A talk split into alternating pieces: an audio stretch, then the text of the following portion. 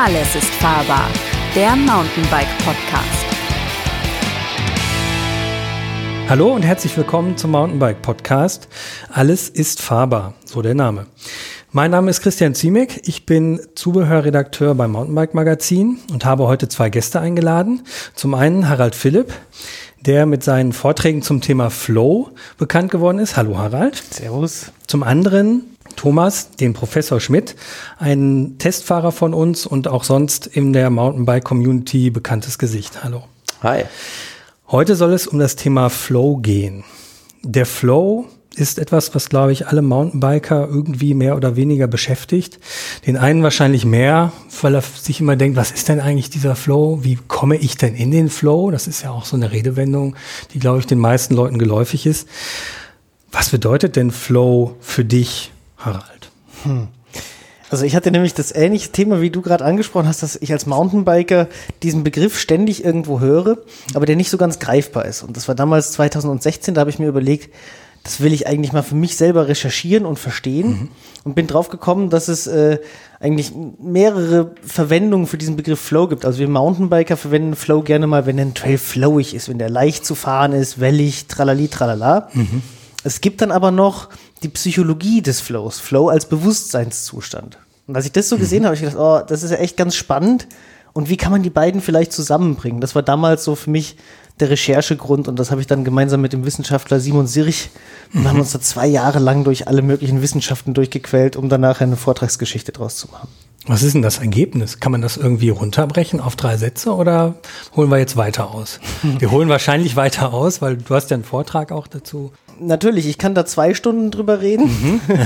äh, ich versuche es mal runterzubrechen. Also die Definition, wenn man Flow als Bewusstseinszustand definiert, mhm. dann ist das eigentlich ein, ein, ein Zustand, in dem man so völlig aufgeht in dem, was man gerade tut, in dem man so auch gar nicht so bewusst ist in der Situation. Alles fängt an leicht zu gehen und geht easy von der Hand, fühlt sich mhm. total geil an. Und man kommt da eigentlich rein, wenn, wenn man das schafft, so eine Balance herzustellen aus einer Herausforderung, die man gerade so bewältigen kann mhm. und auf die man total motiviert ist. Also es mhm. braucht den, den Faktor Motivation, den Faktor Fähigkeit, dass man sie bewältigen kann und eine Herausforderung. Wenn die drei Sachen zusammenspielen, dann kann das passieren. Das heißt, es gibt, äh, das gibt es auf allen Levels. Also es gibt es auch im Level angenommen, ich, ich bin Anfänger und fahre nur auf der Schotterpiste, dann könnte ich auch einen Flow-Moment oder in den Flow reinkommen.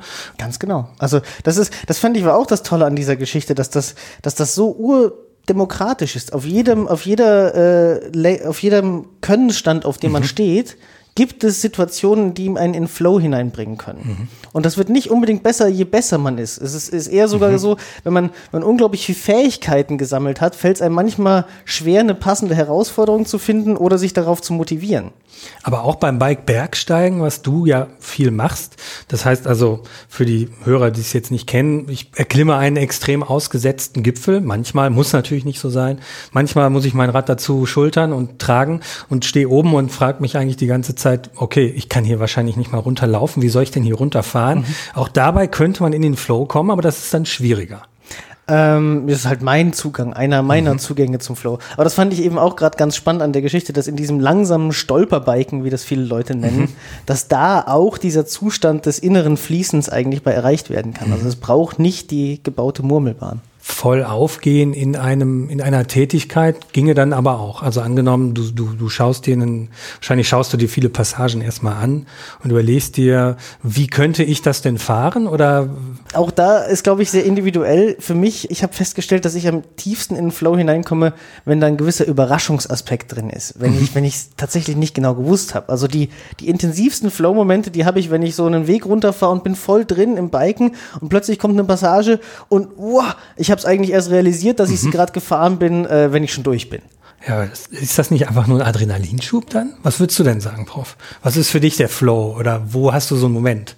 Ja, also mit diesem Adrenalin, das kommt schon auch irgendwo zusammen und aus einer, einer psychologischen Ecke, weil es um Motivationspsychologie geht. Was mache ich? Und da gibt's viele Ansätze und Flow ist ein Ansatz. Und mhm. ein Ansatz ist natürlich auch, dass es einfach hormongesteuert ist, Adrenalinausschüttung.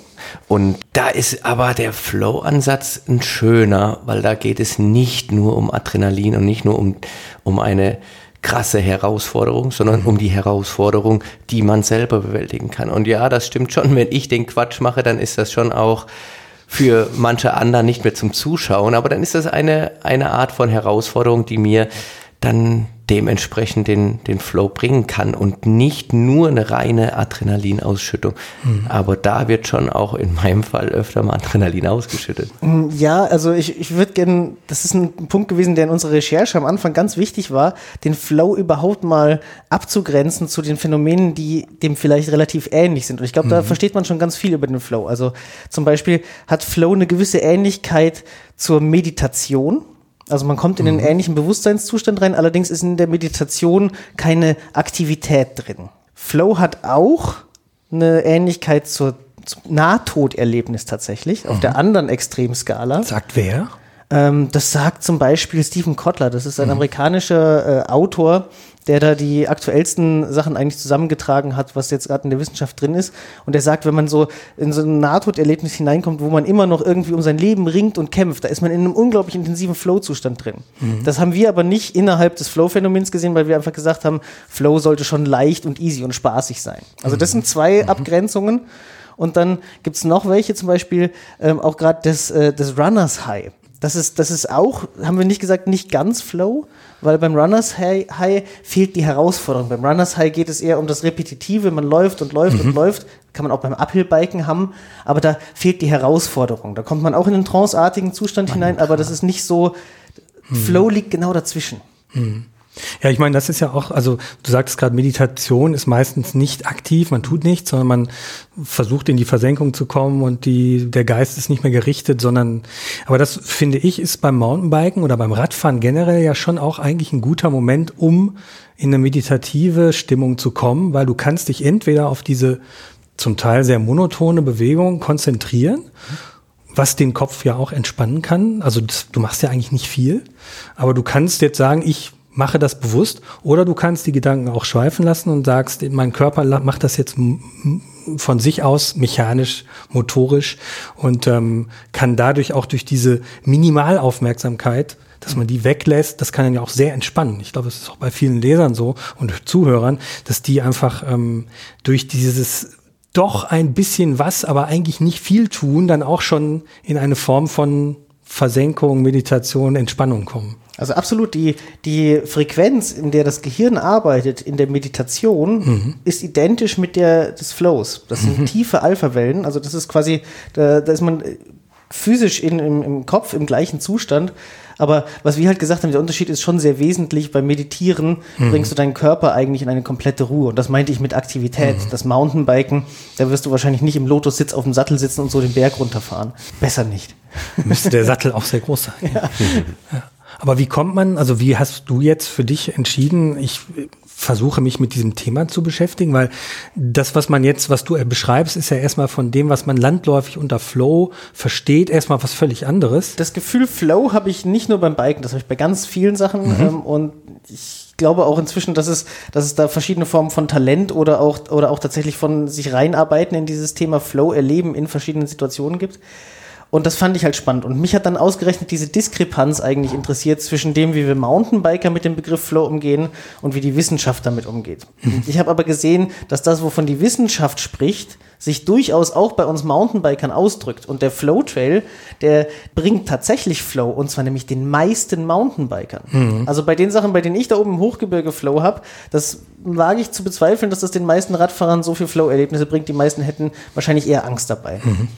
Hingegen gibt es auch ein paar Leute, also der Flowtrail bringt auch nicht automatisch Flow. Man kann dann Flowtrail auch im Sitzen unflowig fahren, ja, und ja. unflowig fahren und wird diesen Zustand auch nicht erleben. Aber mhm. ich glaube, auf dem Flowtrail, das ist wahrscheinlich der Ort, wo die meisten Menschen beim Mountainbike in diesen Flow hineinkommen können, weil es so leicht ist. Weil man sich die Herausforderung mit der Geschwindigkeit machen kann.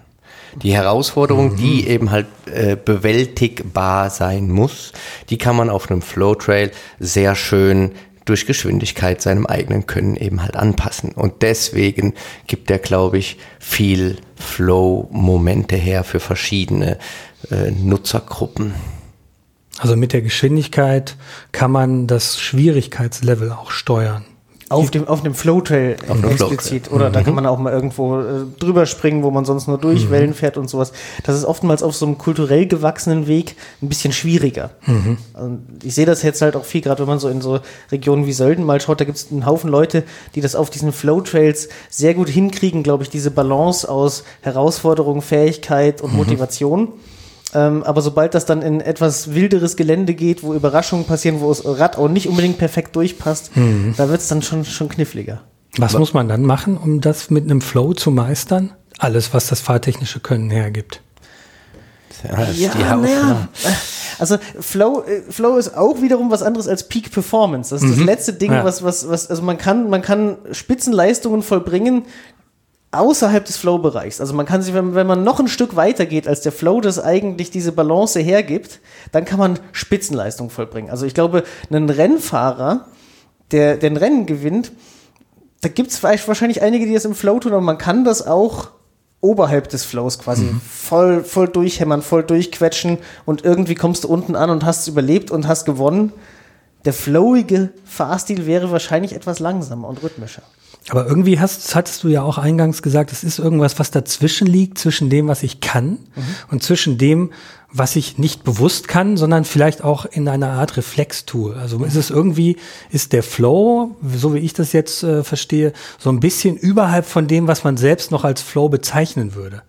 Weil es durch die Geschwindigkeit dann eine Problemstellung gibt, von der ich gar nicht wusste, dass ich sie, oder wo ich sie mir anschauen würde und sagen würde, könnte klappen.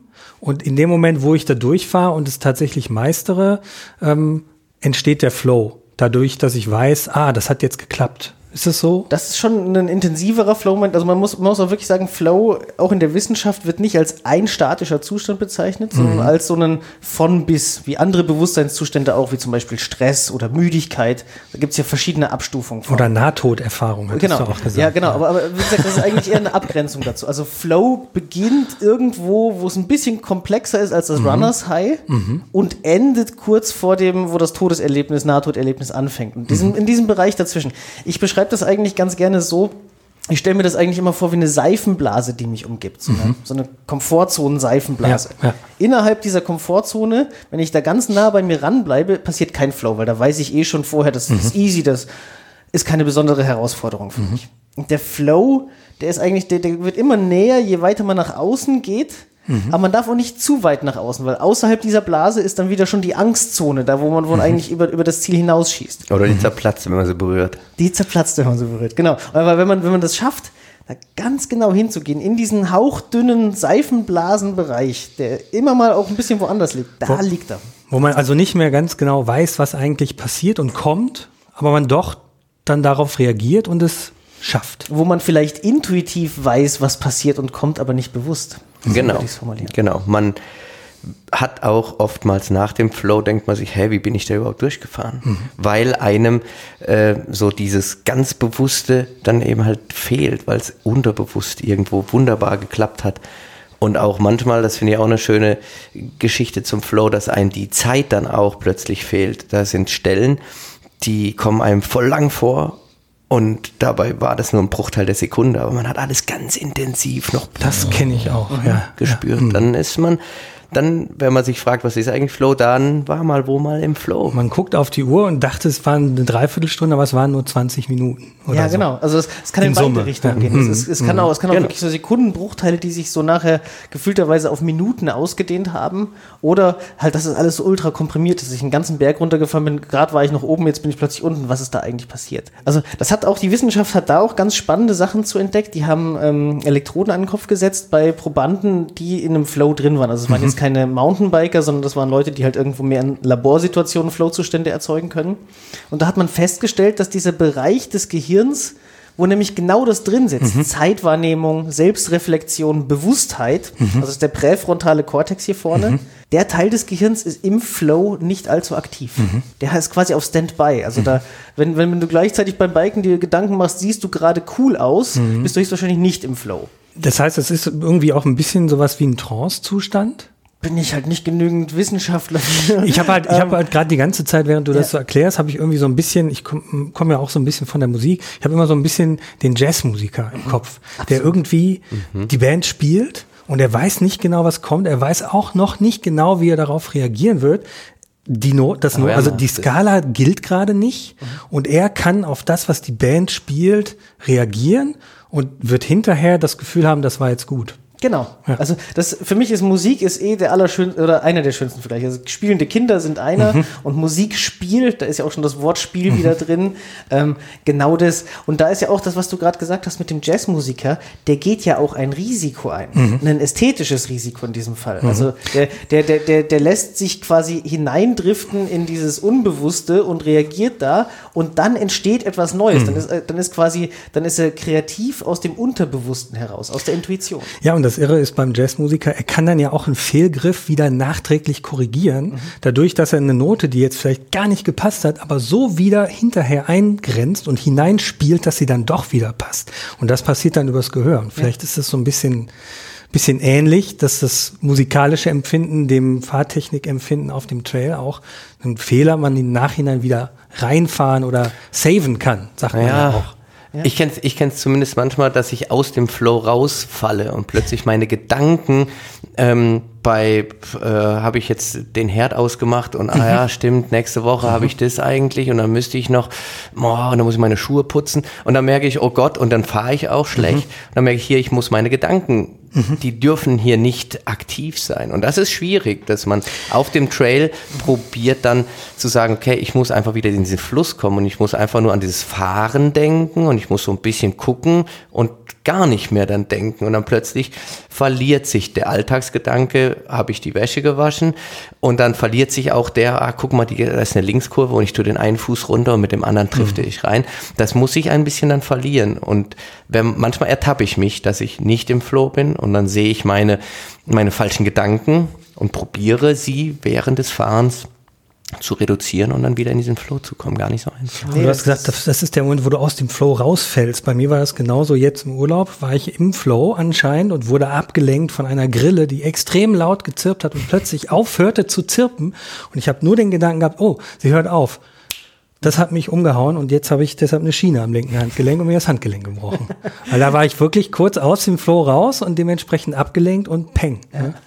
Aber passiert dir das auch, dass du merkst, ich bin jetzt abgelenkt? Natürlich, also es gibt auch Tage, wo ich, äh, oder manchmal sogar Wochen, wo ich nicht in den Flow hineinkomme. Sagst du dann direkt, okay, ich fahre jetzt nur in der Das Komfortzone? Radfahren kann ja trotzdem Spaß machen. Also äh, ich glaube, da darf man auch nicht unterschätzen, so Flow ist etwas, das ist wunderschön, wenn das passiert und man kann auch gewisse Stellschrauben ansetzen, dass das eher mal passiert, aber es entzieht sich so ein bisschen der Programmierbarkeit. Also nicht so, als würdest du jetzt sagen, hier jetzt drücke ich den, den und jenen Lockout-Hebel und dann psch, kommt der Flow. Das ist wie beim Jazzmusiker, der Das muss improvisieren. Ne? Auch wie bei der Meditation. Ja. Also gerade bei der Meditation geht es ja auch darum, irgendwo loszulassen und es kann kommen. Es kann aber auch sein, dass es einfach mal nicht funktioniert. Also es hat mit Improvisation zu tun. Ne? Ja. Auf jeden Fall. Und das ist, manchmal nenne ich es auch mein Mojo wiederfinden, weil dieser Flow-Begriff eben halt so ein bisschen, ähm, eben Ja. wie wir es jetzt schon gesagt Be- haben, auf vielen ist, Ebenen ja. verschieden besetzt ist. Aber im, im Trail, im Fahren, da merke ich schon manchmal, wie ich rumstuhle, wie man so schön sagt, und dann wirklich aktiv anhalte und sage, okay, was ist es jetzt? Sind es meine Gedanken oder sonst was? Und wie komme ich da wieder hin? Und Vielzahl der Fälle schaffe ich es manchmal nicht und das ist aber nicht einfach, sein Mojo, sein Groove, sein Flow wiederzufinden oder in den Flow wiederzukommen. Man kann probieren, ein bisschen langsamer zu fahren, schöner zu fahren. Äh, vielleicht ist man ein bisschen zu schnell gewesen, wollte zu viel, hat einen Tag, in dem man eigentlich die Herausforderungen, die sonst einen in den Flow bringen, die sind heute halt zu hoch, weil ich bin einfach scheiße drauf. Ja. Deswegen muss ich heute einfach ein Ticken langsamer fahren als sonst, um vielleicht in den, in den Flow wiederzukommen. Ja, also das, was du gerade gesagt hast, finde ich ganz wichtig. Diese Komfortzonenblase, von der ich gerade geredet habe, die ist, die ist sehr variabel. Da ist Tagesform spielt eine Rolle. Oder zum Beispiel auch jetzt, Christian, bei dir, wenn du jetzt, nachdem deine Hand wieder verheilt ist, aufs Rad steigen wirst. Ja. Das äh, ist natürlich logisch, wirst du feststellen, dass deine, dass deine Komfortzone kleiner Die Blase ist kleiner. Das ja. heißt, dein, dein Flow liegt auch unterhalb von dem, wo du, wo du vorher warst. Und da muss man sich erstmal drauf einstellen, weil da nämlich unser Gehirn anspringt und sagt, ich bin diesen Trail schon mal so und so schnell gefahren oder ich habe diesen Sprung Ja, ja. schon mal gemacht. Und dann ist man ganz leicht frustriert, wenn man feststellt, hey, heute mache ich diesen Sprung nicht. Also kann ich gar nicht, äh, aber der Flow lag einfach dann ein Stück weiter unterhalb. Und das macht es für mich halt auch so spannend, diesen Flow so in sich, es ist ja eigentlich ein Zustand aus dem Machen heraus, aber in diesem Machen-Zustand ein Ziel zu sehen, weil das wird viel weicher mhm. und viel ähm, äh, auch ein bisschen emotionaler, als wenn man einfach nur sagt, ich will jetzt gewisse Performance und ich bin nur glücklich, wenn ich heute drei Sekunden schneller bin als gestern. Oder so. Mhm. Das heißt, wenn ich als Zuhörer jetzt mich frage, Flo, die, was erzählen die da? Wie, wie würdest du sagen, wie, wie kriegt der Flow-Einsteiger zum ersten Mal einen Geschmack von der Einstiegsdroge Flow? Was muss er tun? Ich bin mir ziemlich sicher, dass jeder von uns das schon gespürt hat. Mhm. Und ich, ich glaube, wenn man, wenn man, also das, das ist nichts, wo man sagt, oh, Flow kenne ich nicht, habe ich noch nie gehört. Also den werden wir mal garantiert als Kinder am Spielplatz wahrgenommen haben, wenn wir irgendwo völlig aufgehen in so einem Sandburg bauen und sowas. Und ich glaube, wenn man das einfach mal so dieses Gefühl sich zurückruft, wie war das eigentlich als Kind, wenn ich so völlig drin war in irgendetwas und mich nichts hat ablenken können. Mhm. Und dieses Gefühl, was da ist, das haben wir alle beim Mountainbiken auch. Und da, darauf achten, was, was, was waren jetzt gerade die Faktoren, die mich dahin gebracht haben was hat vielleicht gefehlt? Also oftmals sind es Ablenkungen, die es auszuschalten gilt. Also für mich ist ganz besonders das Handy, das muss, das darf einen nicht stören. Das holt einen garantiert aus dem Flow raus. Ganz viel, auch mhm. zum Beispiel zu viel äh, Tacho und, und, und Messwert und sowas ist auch nicht unbedingt dem Flow zuträglich. Also eher Störquellen ausschalten, mhm. sich selber ein, ein gutes Bewusstsein dafür entwickeln, was sind meine Herausforderungen, was sind meine Fähigkeiten und worauf bin ich motiviert das kann ja schon, ja, das kann ja dann schon damit anfangen, dass man sagt, ich fahre jetzt erstmal los und merke und, und versuche mal nachzuspüren, was lenkt mich ab. Das kann ja ein rutschender Rucksack sein, ja. der dich dann in dem Moment irgendwie ablenkt und du denkst, das ruckelt immer so hin und her, ich kann mich irgendwie nicht schön in die Kurve legen. Und das erstmal alles ausschalten sozusagen. Und ganz oft ist es auch die Gruppe. Mhm. Also, äh, also am besten kann man, glaube ich, Flow für sich selber äh, finden, wenn man Menschen findet, die eine ähnliche Wellenlänge diesbezüglich mhm. haben und, und halt auch gerade mal nicht versucht. Also das Ziel, wenn man Flow sucht als Biker, sollte nicht sein, heute will ich der schnellste Biker der Gruppe werden, dann habe ich garantiert meinen Flow. Mhm. Sondern wenn man eine Gruppendynamik schafft, in der jeder eigentlich sich selber seinen Flow suchen kann, mhm. dann ist es am wahrscheinlichsten. Ja, ich würde sagen, das war es erstmal soweit zum Thema Flow. Ich danke dir, Harald, für deine Expertise zum Thema Flow. Ähm, schön, dass du da warst und unseren Lesern einen Eindruck davon oder Zuhörern auch natürlich einen Eindruck davon vermitteln konntest, was Flow ist, wie man ihn vielleicht finden kann, wenn man ihn finden möchte. Vielen Dank, Thomas, Prof. Schmidt, auch für deine Expertise zum Thema. Und dann verabschiede ich mich bei meinen Zuhörern und sage äh, bis zum nächsten Mal. Folgt uns gerne auf Instagram oder Facebook und kauft natürlich unser Magazin am Kiosk. Auf Wiedersehen. Dankeschön. Danke. Alles ist fahrbar. Der Mountainbike Podcast.